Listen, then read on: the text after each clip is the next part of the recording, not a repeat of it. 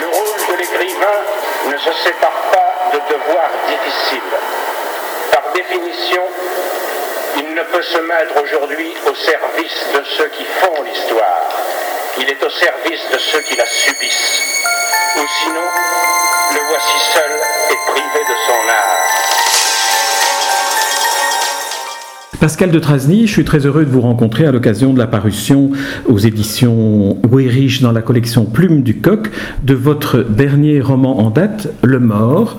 Euh, dernier roman en date, mais qui est une, réédition. On, on y reviendra. Auparavant, j'aimerais un peu euh, que vous me parliez de vous, parce que j'ai découvert euh, votre parcours que je ne connaissais pas, j'avoue mon ignorance, mais qui est un parcours particulièrement euh, intéressant, puisqu'il passe de la musique à la, d'abord d'une licence en, en droit ou en sciences, politiques. politiques, à la musique, puis de la musique à la chanson, et ensuite au roman.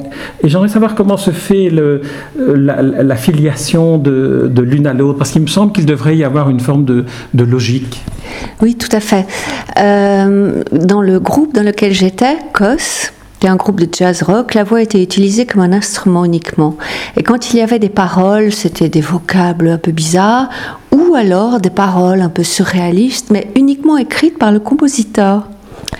Donc euh, moi, je n'ai jamais... J'étais une pure interprète, en fait. Je me pliais à tous les désirs sans aucune arrière-pensée, parce que ça m'amusait d'être malléable comme ça. Et puis petit à petit, euh, le temps passant, euh, je me suis dit, mais j'ai peut-être plus envie de, dire ça. Ça me correspond plus, je suis lassée. Euh, j'ai été sélectionnée par le plus pur des hasards au festival de Spa avec une chanson que j'avais écrite moi-même. Et ça m'a excitée parce qu'en plus après, euh, j'ai rencontré du public, mais vraiment du public, les gens me croisaient dans la rue et ils me disaient tous la chanson que je préfère, c'est celle-là. Or c'était celle que j'avais écrite. même mon propre père, qui, est music- qui était musicien, m'a dit la même chose. Alors ça m'a quand même euh, titillé. Et j'ai commencé à écrire des chansons, mais en fait, je me rends compte que je suis peut-être pas très très bon auteur de chansons, surtout pas très prolifique. J'en faisais quelques-unes, quelques-unes. Et puis je suis partie à Paris et j'ai fréquenté le milieu de la poésie, notamment la poésie sonore polyphonique avec Jean-Jacques Lebel, animé par Jean-Jacques Lebel. C'était passionnant parce qu'il y avait ce, ce rapport voix-texte. Et ça a glissé de la, de la chanson à la poésie et de la poésie au roman. Et là, ça m'a vraiment euh, submergée, submergée le roman, parce que tout d'un coup, j'ai compris que j'avais j'avais déjà commencé à écrire un roman quand j'avais 20 ans, et c'était pas ça. Et là, tout d'un coup, j'ai senti, ah, c'est ça. Et ça procure un plaisir énorme. Il fallait peut-être un peu de maturité pour y arriver, je sais pas. J'aimerais qu'on revienne encore un petit peu à la, à la- à la source, donc à la, à la première, au premier type de, de musique que vous faisiez, parce que j'ai lu, mais peut-être euh, ai-je mal lu ou peut-être l'information n'est pas exacte, que vous étiez en mesure d'imiter toute une série, enfin de, de- de produire le son de toute une série d'instruments, ce qui veut dire que euh, vous étiez vraiment un instrument. Oui. Mais ça se faisait beaucoup à l'époque, mais on était parti du scat. Et le scat, j'ai- toujours détesté. Enfin, j'aime pas du tout le scat, c'est très rare. C'est quoi le scat? Le scat, c'est comme Ella Fitzgerald, c'est faire des solos de jazz, mais c'est quand même toujours les mêmes vocables qui reviennent. Ça imite le jazz, c'est jazz. Et je me disais, euh, nous, on était dans une mouvance postérieure, hein, ce qu'on appelle euh, le rock progressiste, euh, le rock progressif plutôt. Et on, on, on- on cherchait. Et, donc je me disais, mais il y a moyen de faire des tas d'autres choses beaucoup plus créatives. Et donc, comme je suis quelqu'un, euh, j'aime beaucoup- j'ai beaucoup d'imagination et j'ai inventé des vocables, voilà. Et, et en plus, à la fin, le compositeur m'écrivait des vocables. Parfois, il y a des solos qui sont entièrement écrits et d'autres qui sont complètement improvisés par moi. C'est un mélange. Mais c'était très original et ça reste original parce que je vois qu'avec le temps, on est, on est réputé comme les meilleurs dans le genre. quoi. Et alors j'insiste un peu sur, sur ce point-là parce que j'ai eu le sentiment en lisant votre roman, qui est le seul de vos trois romans que j'ai Ouais. Qu'il valait mieux le lire à voix haute parce qu'il avait une, euh, une construction qui était en même temps musicale, en même temps poétique et en même temps avec une scansion. Les phrases sont courtes, les chapitres sont courts et on entre comme dans une série d'histoires, ce que sont des chansons qui finalement font un tableau complet. Est-ce que c'est une perception qui vous convient? C'est tout à fait vrai. C'est tout à fait vrai. Euh, j'aime la j'aime la littérature musique, la musicalité de la littérature.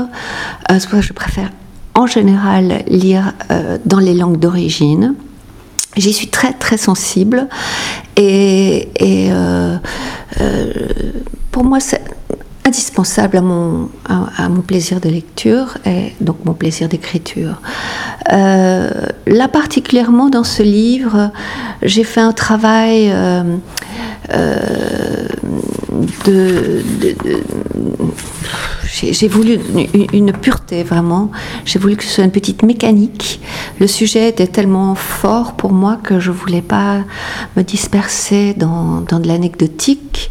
Vraiment, j'ai épuré, épuré. Vous verrez. euh, il y a rarement des adjectifs euh, descrip- qualitatifs, euh, descriptifs, qu'on met parfois naturellement. Puis je les, je les coupais, je me dis, ça ne sert à rien. Et ça a donné cette pureté, je pense, et peut-être plus d'angoisse. Que- Enlever les adjectifs, c'était un des conseils que Flaubert donnait à ceux qui lui en demandaient, de même qu'éliminer les adverbes. Pourtant, lui, il en a mis beaucoup, hein, parce que c'est quand même. Ah, Pardon, pardon, pardon, c'est éliminer les adverbes, éliminer les adverbes. Par contre, c'est Colette qui disait à Simenon, enlevez toute la littérature et vous ferez... Il a raison. Euh, en fait, les adverbes, c'est tellement rentré maintenant dans la, la tête d'un jeune écrivain qu'il le fait souvent. Mais les adjectifs, c'est parfois lourd. Moi, je connais des écrivains réputés qui ont eu des prix. Parfois, je ne peux pas lire mais quatre adjectifs pour un seul substantif. Moi, ça, je, je ne vois même, je n'ai plus de vision en fait. Alors, en dehors du côté musical, il y a aussi le côté visuel. Il faut pas oublier qu'on est à une époque visuelle. Donc, les gens, euh, quand ils lisent, ne peuvent plus lire comme du temps de Zola ou essayer d'imaginer. euh, Maintenant, il y a la photo. Euh, Donc, euh, il faut qu'on ait une photo, en fait, quand on lit. Une photo avec de l'émotion, parce que ça semble plus. Non, non, une photo, un rythme et, et- et l'émotion et le mouvement. Alors si on prend le, le- le début du, du roman, euh, on, on voit, on entre tout de suite dans, dans le rythme et on va entrer à la fois dans le lieu et dans un des personnages que j'aimerais que vous évoquiez. Je lis le tout début. Bruxelles, la jeune fille en mauve descend à la gare du Midi. C'est novembre. Sous son manteau mauve ouvert, des jambes noires et des bottes noires, plates, une mini-jupe en tissu noir. Elle descend l'escalier aux 100 marches. En bas, les gens attendent, les voyageurs, le visage levé.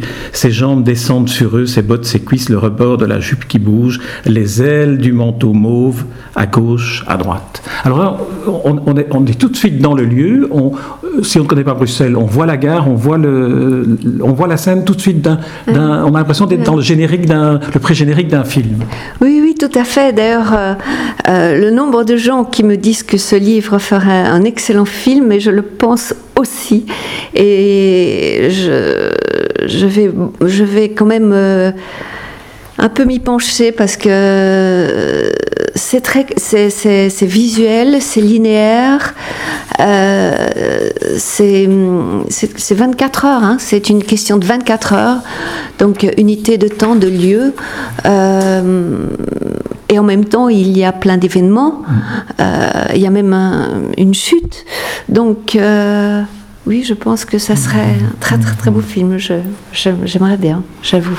Et, et puis, il y a une exploitation de, de Bruxelles comme personnage, presque comme, une nuit de Bruxelles, Bruxelles comme un bateau à certains moments, vous dites. C'est vraiment un- un- un des- un- une des très belles évocations littéraires de cette ville qui, qui, qui a une puissance d'évocation littéraire inouïe et qui n'a pas été exploitée. Tout à fait, c'est très gentil ce que vous dites parce que euh, euh, Bruxelles euh, est, est mal perçue par, euh, souvent par euh, les étrangers euh, qui voient tout le côté euh, désagréable comme ce qu'on appelle la bruxellisation, cette architecture sauvage, etc. Ou qui voient son côté bourgeois euh, quand ils viennent dans certains quartiers. Mais alors, il y a, comment dirais-je, une beauté cachée à Bruxelles. Et, et souvent les gens sont les aveugles du quotidien et ne voient pas cette beauté cachée. Et là, le fait que l'héroïne revient après une absence assez longue, 10-15 ans, elle, et qu'elle est en plus dans une situation émotive extrême. Peut-être dites-nous quelques mots sur ce que. Elle, voit cette beauté cachée. Dites-nous ce qu'on peut dire de, de, l'histoire, même si l'histoire est plus un, support. Euh, Lou, le personnage central, Louise, euh, Lou, euh, vient d'une certaine manière à la recherche à la réalisation du deuil de son père, mais en même temps la mémoire de, ce qu'a représenté euh, son histoire familiale. Elle ne vient à la recherche de rien du tout en fait. Euh, elle apprend euh, brutalement la mort de son père, elle revient. Euh, appelée par sa mère uniquement, euh, prise à la gare par sa mère parce qu'elle n'a pas de voiture, euh, transportée à droite à gauche. Et en fait, son père avait une double vie depuis très très longtemps. elle le sait, mais l'épreuve, c'est de le constater. Parce que ce sont les secrets de famille. Elle le sait, personne n'en parle, surtout dans certains milieux, on ne parle absolument pas de ce genre de choses. Euh, donc le fait de le constater en un moment très bref, puisqu'elle va voir le corps de son père mort, euh, dans sa demeure habituelle où il vivait, donc avec sa, double famille, sa double vie. Et donc, en une, en, une, seconde, elle est non seulement face à son quotidien, mais face aussi à euh, les gens avec qui il vivait dans le quotidien, notamment sa demi-sœur, qu'elle n'a jamais vue, et à, laquelle elle ne parle pas parce qu'il y a un tel mur puis c'est les circonstances, on n'est pas là pour faire des connaissances. Hein. Et alors, donc, dans ce contexte, elle voit son père mort et elle se dit à un moment donné, en fait, il y a, c'est c'est pas 30 ans de vie qu'elle voit sur le visage, c'est 1000 ans de vie.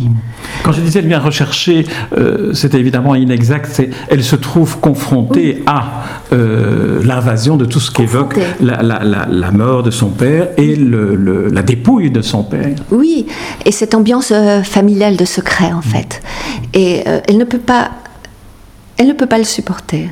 Elle ne peut pas le supporter. Pour elle, c'est une atteinte à la vie. Alors déjà qu'elle voit un mort dans sa réalité matérielle, euh, c'est déjà jamais très agréable. Mais euh, elle trouve que la façon de vivre, il faut bien le dire, en tout cas de sa famille, peut-être de son mieux, est insupportable. Donc elle recherche la vie en fait. Elle veut, elle veut exorciser la mort. Elle ne veut pas euh, s'enfermer dans le morbide en fait. Donc on ne peut pas dire que ce livre est morbide. Euh, la mort, c'est pas pas rigolo, mais bon. Mais elle cherche la vie. Donc il y a beaucoup de contrastes, je pense, entre l'ombre et la lumière, et elle le dit beaucoup, hein, entre l'ombre, la lumière, euh, la vie, la solitude, la chaleur, la froideur. voilà. Est-ce qu'on peut dire que, euh, est-ce qu'on peut décrire de, quelle manière elle parvient à, c'est un, un, roman initiatique qu'on pourrait dire, c'est un roman dans lequel il y a, il y a une quête, euh, il y a une traversée de la nuit, on pourrait dire. Comment est-ce qu'elle, euh, comment est-ce qu'elle vit les différents épisodes de cette, de cette traversée? Pour ne pas, pour ne pas raconter le, le, roman, pour ne pas le déflorer. Quelle est le, quelle est l'atmosphère qui imprègne ce, ce mouvement dans la nuit, dans la ville? On passe au travers. Euh, on, est dans différents quartiers de Bruxelles. Comment ça se, déroule? Ce n'est même pas un désespoir, en fait. Euh, elle laisse le destin faire. Elle erre. C'est une errance. Euh, comme elle a justement pu emprunter une voiture. Elle, ah, c'est drôle parce qu'elle repart la prendre gare du Midi, donc elle repart de la gare du Midi et elle ne sait pas où elle va. Elle, va dans des endroits où il y a un peu de chaleur humaine en fait. Et donc elle suit la rail du tram au départ. Donc en fait, inconsciemment, elle va vers des clubs de jazz où elle croit qu'elle va rencontrer des amis, effectivement. Mais c'est une. On en retrouve certains d'ailleurs. Hein. En retrouve certains des années après, donc ce sont d'autres ils, sont différents. Pas tellement tellement, pas tellement finalement, pas tellement, enfin je, ne pense pas, mais ça, m'amuse beaucoup parce qu'il y a un, critique français qui s'appelle Jean-Paul Gavard-Perret qui a parlé de ce livre en parlant de la notée d'Antonioni. Et j'aime beaucoup cette comparaison parce que, en fait, euh, il n'y a pas de, désespoir, euh, il y a euh, un, vide en fait, hein. comme les, les, héroïnes, comme Monica Vitti, y a, ils, ne sont ni tristes ni gais, euh, ils sont dans un état second en fait. enfin, même pas un état second, ils sont dans un état intermédiaire. Il faut qu'il se passe quelque chose pour qu'ils... Oui, c'est une mm. traversée du miroir en fait. Et c'est vrai que vous évoquez le film La Note. C'est vrai qu'on peut, on, le voit très bien au cinéma depuis. je suis perturbé parce que depuis que vous avez évoqué l'idée d'en faire un, d'adapter au cinéma, c'est vrai qu'on aurait une sorte de, de, film qui serait une sorte de, long travelling par séquences euh, mm-hmm. superposées, successives, où on traverse à la fois la nuit, on traverse le deuil, on traverse les sentiments que le mort plus que la mort d'ailleurs, inspire à, Lou et, la confrontation avec sa famille. Euh, décrire la nuit, comment, comment vous travaillez? Comment est-ce que vous écrivez comment dans le fond? Est-ce que vous écrivez euh, en, dépouillant le texte une fois le premier j'ai écrit? Ou est-ce que c'est quelque chose qui vient comme une variation de jazz en improvisant? Euh, J'aime beaucoup en général le premier jet, mais il n'est pas toujours bon. Alors, euh, et j'aime beaucoup retravailler, j'écris à la main, j'aime beaucoup retravailler sur mes brouillons. Donc j'écris d'une traite euh, et après je travaille.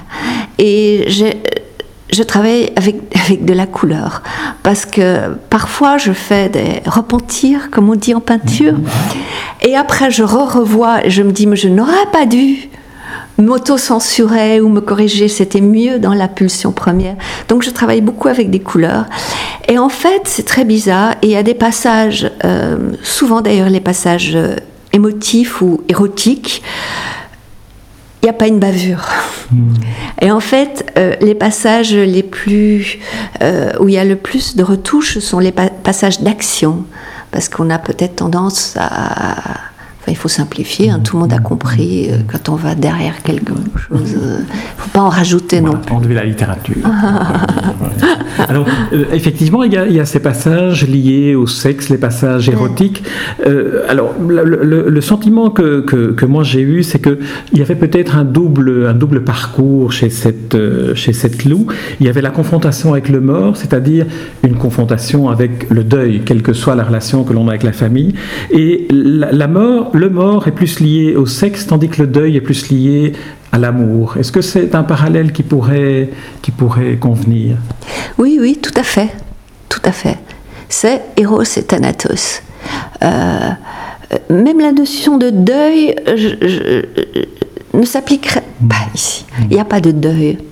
Elle ne va pas s'habiller en noir et elle ne va pas euh, pleurer toute la Le deuil, c'est un chemin d'acceptation du fait que la mort est là. Oui, euh, oui, mais il n'y en a pas. il n'y en a pas parce que euh, le, grand désespoir, enfin, il y, a quand même un désespoir, mais elle ne le montre pas. Mais le désespoir métaphysique de ce livre, c'est le sentiment que quelque chose est passé et irrattrapable. Ça, c'est terrible. Ça, c'est terrible. Ça, c'est comme ça. Mais il y a beaucoup de choses dans la vie, mais là, ça, ça l'atteint.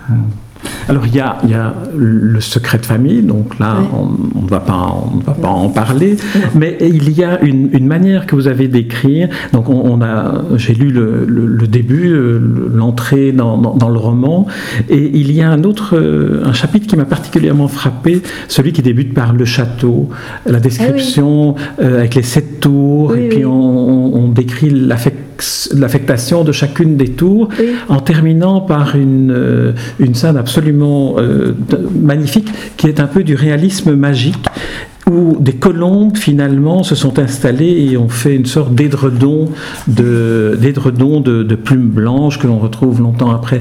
Alors, c'est une chanson, ça, d'une certaine manière. Oui, c'est vraiment euh, du, romantisme des siècles passés, mais il faut quand même pas oublier que j'ai passé toute mon enfance dans le château fort de Corroy-le-Château. Et là, c'est un petit conte. Euh, euh, le château de mon, de mon histoire évidemment inspiré du château de Corroy-le-Château. Euh, j'avais quand même la source sous la main. Et c'est vrai que quand, parce que euh, euh, j'y habité à partir de 9 ans, euh, vraiment, mais j'y allais quand même déjà petite aux vacances chez mes grands-parents. Donc vraiment, ça vaut mieux que la... Enfin, je dis pas que ça vaut mieux, mais ça vaut toutes les télévisions du mmh. monde. Parce que tout évoque euh, des pistes enfin, imaginaires. L'imagination se développe terriblement. Donc je n'ai eu aucune peine à écrire ce conte. Euh, c'est comme si, si, tous les jours, quand j'étais petite, il y avait des histoires comme ça qui m'habitaient. Euh. C'est quand même habité par quoi, quoi Dix siècles. J'avais commencé l'interview en évoquant la partie de votre carrière. Vous aviez été musicienne, chanteuse, auparavant euh, diplômée en sciences politiques. Il y a toute la période avant qui est celle mm. euh, de vivre dans, dans un château, qui est celle aussi, et vous venez de l'évoquer, d'avoir derrière soi dix siècles d'une mm. tradition familiale. Euh, en quoi est-ce que cela nourrit votre, votre travail d'écrivain, votre travail de poète, l'érotisme aussi de, votre, de votre roman et des deux précédents, je crois que je n'ai pas lu, mais où il y avait cette dimension-là existait aussi. Euh, qu'est-ce que cela démontre? Est-ce que c'est une, une, forme de, de, révolte, une sorte d'assimilation de, euh, de ces siècles d'histoire?